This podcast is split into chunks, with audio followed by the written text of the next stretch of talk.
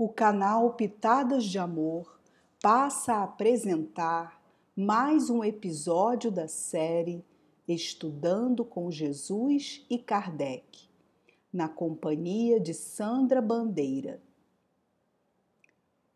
Hoje trataremos sobre a misericórdia, que é uma ação do coração em conjunto com a razão e que todos nós necessitamos dar e receber. É um ato de caridade.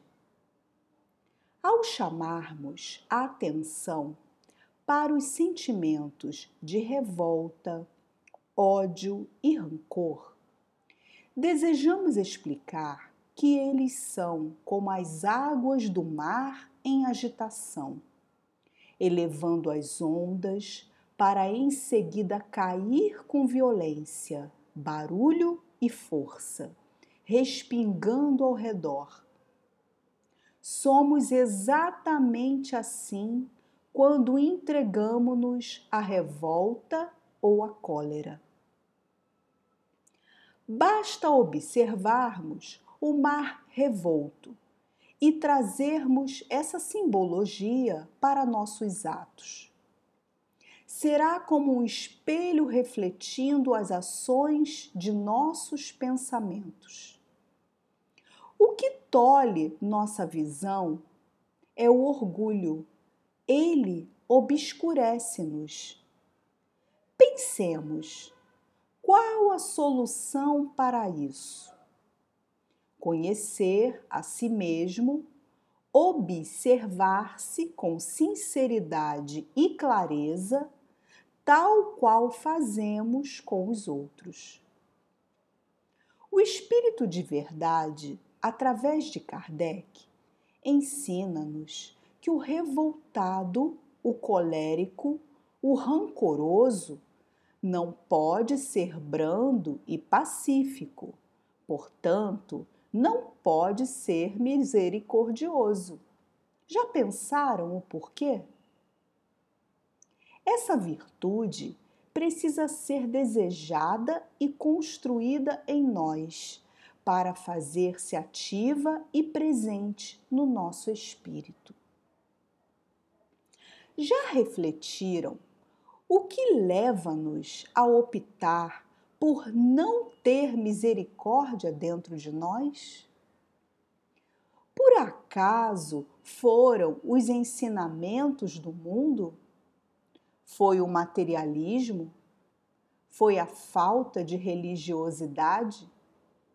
Será que foi o orgulho que cegou-nos os atos? Eis as questões que cada um de nós terá que responder a si mesmo. A sinceridade com nossos próprios pensamentos e sentimentos abre a porta da transformação íntima. E o que é a ansiedade senão uma sombra que tira-nos a serenidade, a visão clara das coisas, a calma e a caridade? Todos nós temos pensamentos, palavras e atos infelizes já executados ou em execução. Pensem: com que direito pediremos o perdão alheio e o perdão a Deus se não cultivamos a compreensão para as faltas alheias? Já refletiu que todos nós estamos aqui na Terra em construção moral? Jesus ensina-nos que a misericórdia não deve ter limites e ele exemplificou-a com sua vida. De fato, estamos ainda edificando um ser melhor em nós, porque a verdadeira bondade sem interesse pessoal é rara nesse mundo. Não é à toa que estamos reencarnando diversas vezes aqui mas hoje, com todos esses ensinamentos à mão cheia ou ao pé do ouvido ou no correr dos dedos pelo braille, e com toda a tecnologia que dispomos, as verdades, os bons exemplos e as histórias de superação abrem-se como um livro vivo para nossa reflexão, observação e autoeducação. Hoje, não mais desculpas.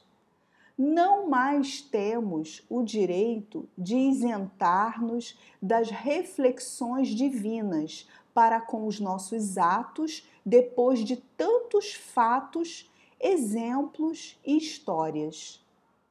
Cada qual necessita mergulhar na escuridão íntima do próprio mar para ver em que ponto as próprias águas do pensamento se agitam.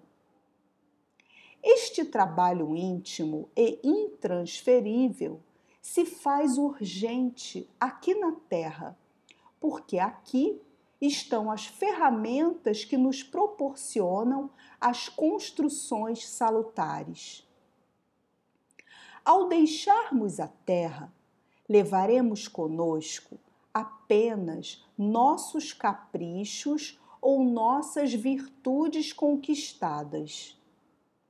O ambiente que nosso espírito encontrará será semelhante àquele que nutrimos na terra.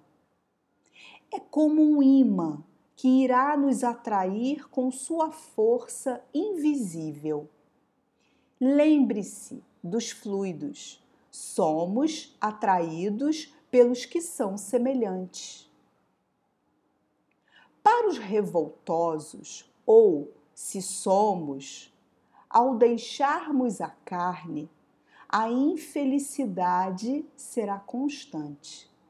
Os tormentos serão as dores sentidas, transformando-nos em espíritos doentes e sujeitos à comiseração e preces alheia, quando poderíamos ter transformado em lamparinas para nossos irmãos.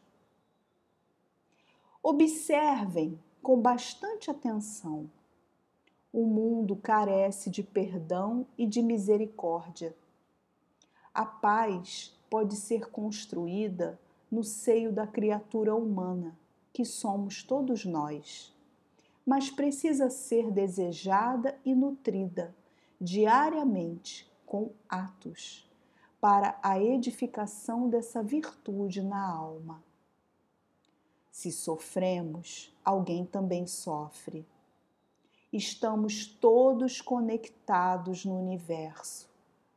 Para que a nobreza de sentimentos seja alcançada, não podemos nos afastar do perdão.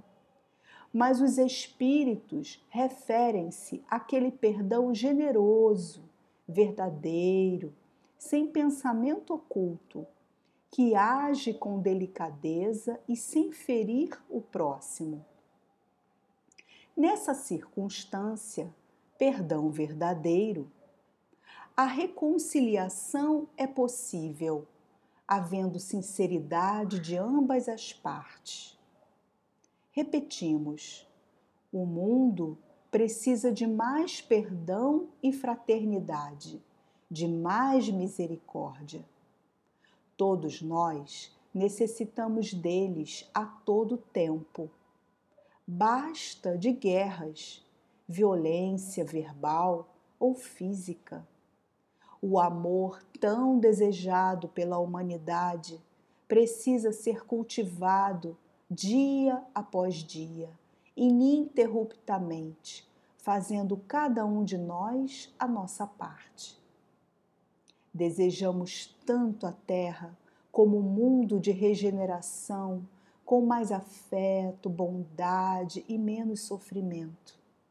Mas para isso ocorrer com mais rapidez, façamos cada um de nós a nossa parte, como cada grão de areia que constrói o deserto ou a praia serena. Trabalhando juntos, somos mais fortes e tudo será possível.